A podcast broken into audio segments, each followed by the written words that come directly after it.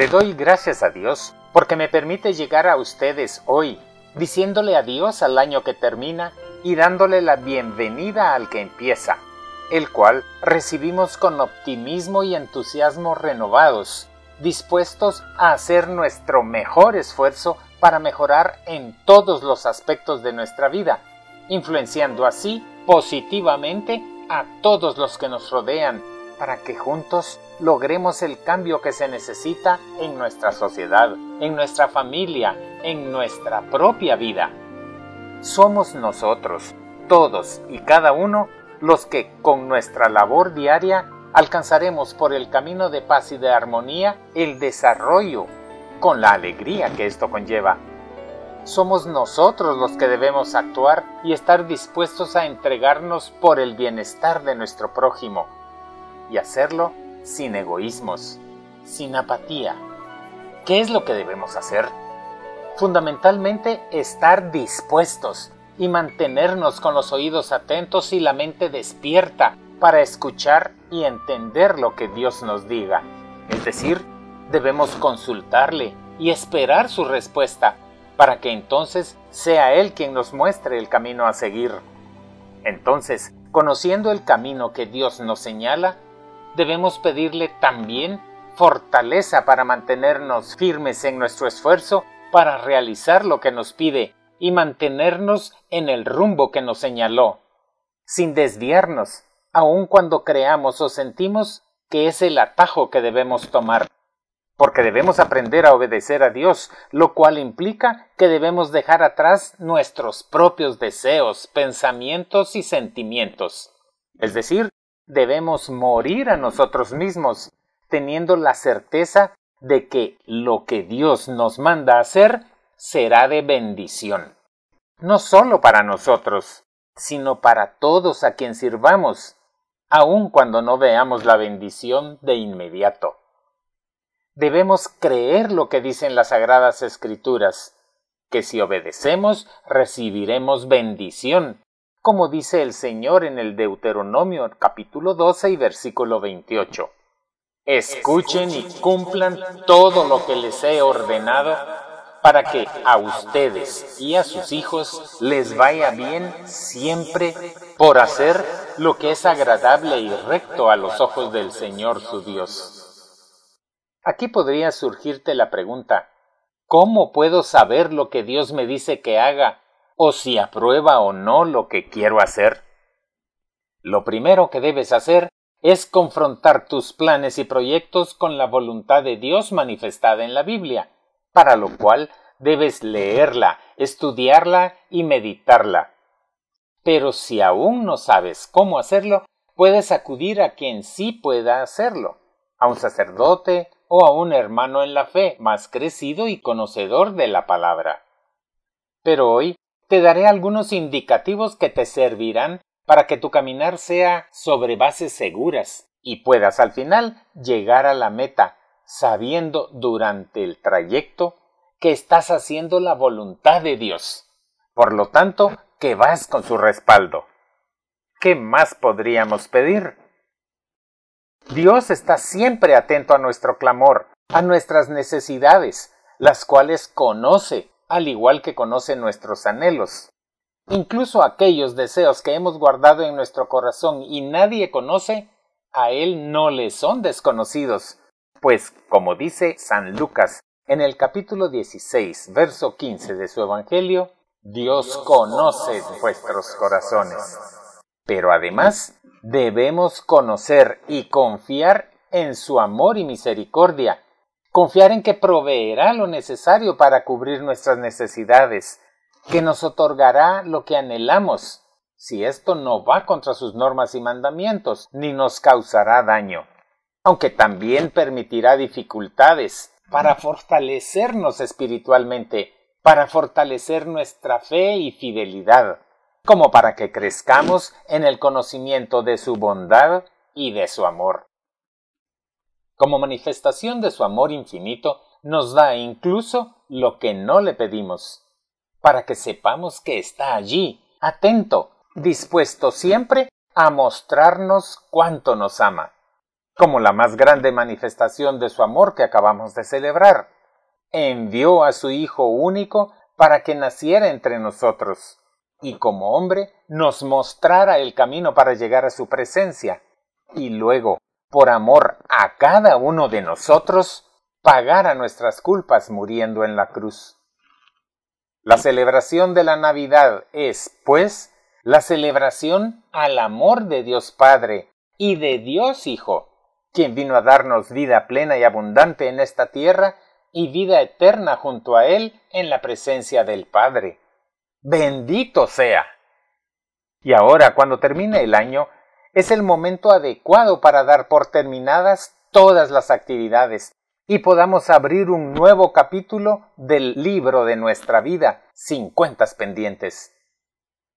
Paulo Coelho, uno de los escritores más prominentes del Brasil, escribió una meditación que en este momento nos viene bien y nos ayudará a meditar en lo dicho. Se titula Cerrando Círculos y dice así Siempre es preciso saber cuándo se acaba una etapa de la vida si insistes en permanecer en ella más allá del tiempo necesario, pierdes la alegría y el sentido del resto. Cerrando círculos, o cerrando puertas, o cerrando capítulos, o como quieras llamarlo, lo importante es poder cerrarlos y dejar ir momentos de la vida que se van clausurando. ¿Terminó tu trabajo? ¿Se acabó tu relación? ¿Ya no vives más en esa casa? ¿Debes irte de viaje? Puedes pasarte mucho tiempo de tu presente revolcándote en los porqués, regresar el tiempo y tratar de entender por qué sucedió tal o cual hecho. El desgaste va a ser infinito, porque en la vida tú, yo, tu amigo, tus hijos, tus hermanos, todos y todas estamos encaminados hacia ir cerrando capítulos, ir dando vuelta a la hoja, a terminar con etapas o con momentos de la vida y seguir adelante. No podemos estar en el presente añorando el pasado, ni siquiera preguntándonos por qué. Lo que sucedió, sucedió, y hay que soltarlo, hay que desprenderse. No podemos ser niños eternos, ni adolescentes tardíos, ni empleados de empresas inexistentes, ni tener vínculos con quien no quiere estar vinculado a nosotros. Los hechos pasan y hay que dejarlos ir. Por eso a veces es tan importante destruir recuerdos, regalar presentes, cambiar de casa, romper papeles, tirar documentos y vender o regalar libros. Los cambios externos pueden simbolizar procesos interiores de superación. Dejar ir, soltar, desprenderse. Hay que aprender a perder y a ganar, hay que dejar ir, hay que dar vuelta a la hoja, hay que vivir solo lo que tenemos en el presente. El pasado ya pasó. No esperes que te lo devuelvan, no esperes que te reconozcan, no esperes que alguna vez se den cuenta de quién eres tú. Suelta el resentimiento.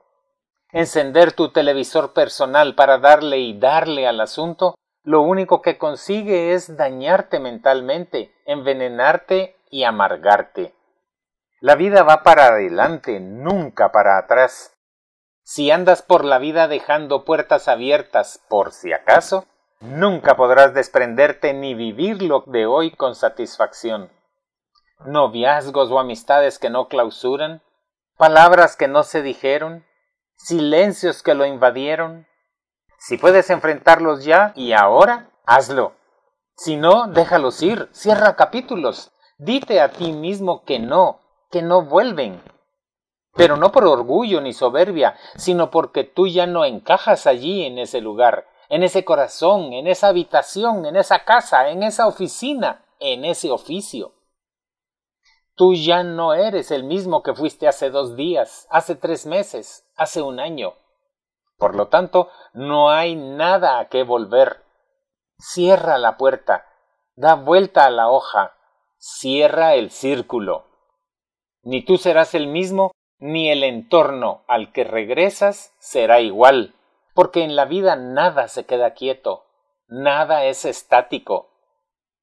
Es salud mental, amor por ti mismo, desprender lo que ya no está en tu vida.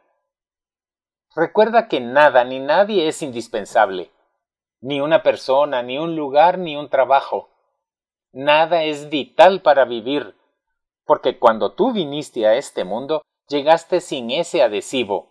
Por lo tanto, es costumbre vivir pegado a él, y es un trabajo personal aprender a vivir sin él, sin el adhesivo humano o físico que hoy te duele dejar ir. Es un proceso de aprender a desprenderse y humanamente se puede lograr, porque, te repito, nada ni nadie nos es indispensable. Solo es costumbre, apego, necesidad. Pero cierra, clausura, limpia, tira, oxigena, despréndete, sacúdete, suéltate.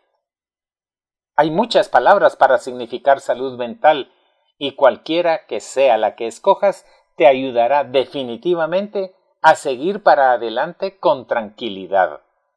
Así es la vida. Y aquí termina la cita.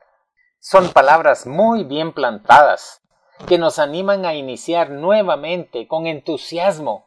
Sin embargo, vale la pregunta que te puedas haber hecho. ¿Cómo lo haré si siento el corazón destrozado? Si estoy frustrado o frustrada, temeroso o temerosa? Te daré la respuesta con la certeza de que es la correcta, con la ayuda de Dios.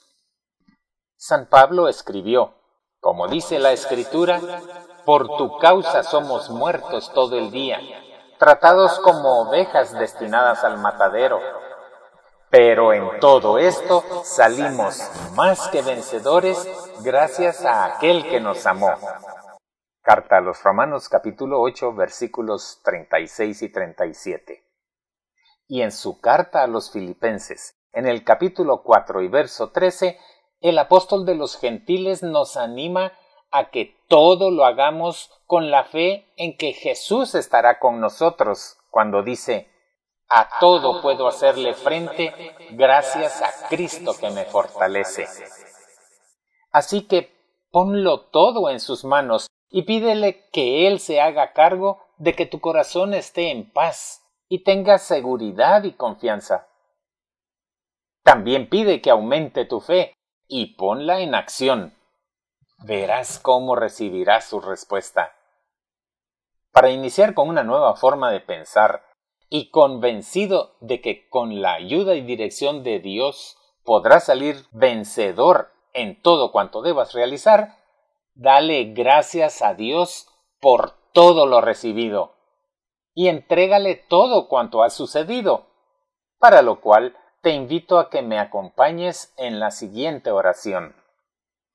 Señor Dios y Padre nuestro, en este momento, al finalizar un año más, quiero darte las gracias por lo que me diste, porque me has permitido llegar con vida hasta hoy y disfrutar de tu obra. Gracias, Señor, por mis ojos, con los que he podido ver las maravillas que has creado desde las pequeñas, como las flores miniatura que he podido ver porque llegué cerca de ellas luego de mi caída, por lo que también te agradezco mis tropiezos y caídas.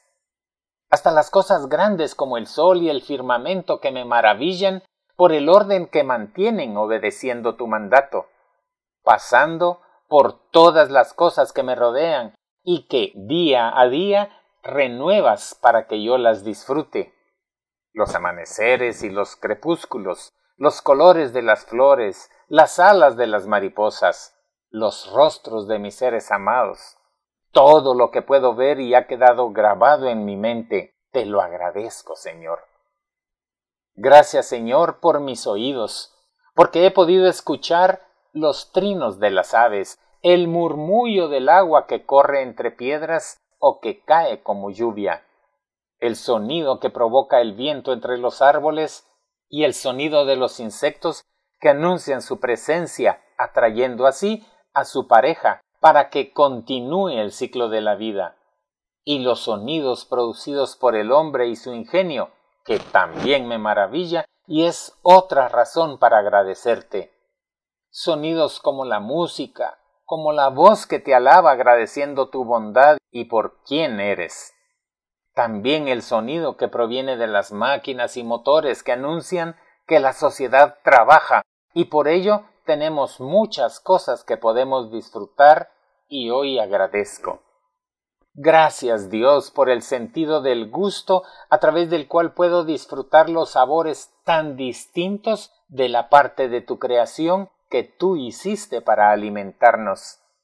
Gracias también por el sentido del tacto, a través del cual puedo sentir las texturas de las cosas, el calor y el frío, las caricias y acariciar.